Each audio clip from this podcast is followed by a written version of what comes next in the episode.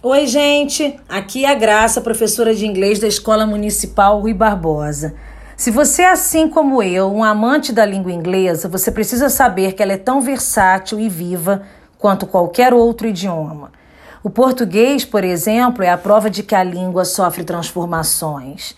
Ou será que você acha que nós falamos igualzinho aos nossos amigos portugueses?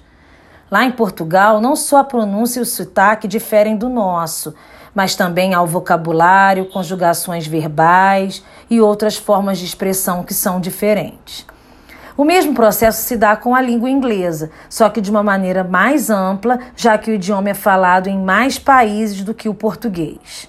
Uma das comparações mais comuns é do inglês britânico falado no Reino Unido, United Kingdom, que engloba Inglaterra, Escócia, País de Gales e Irlanda do Norte, England, Scotland, Wales e Ireland, Northern Ireland. E o inglês norte-americano, the American English, falado nos Estados Unidos, the United States e em boa parte do Canadá, Canada. Uma das características que mais chama atenção na hora de diferenciar os dois idiomas é sem dúvida a pronúncia. Se você curte assistir séries de TV assim como eu, você perceberá nitidamente a diferença na pronúncia dos dois idiomas. Os atores da série britânica The Crown falam completamente diferente dos atores da série americana Friends, por exemplo. Mesmo para quem tem inglês básico, as diferenças de pronúncia são perceptíveis, sem contar o sotaque propriamente dito.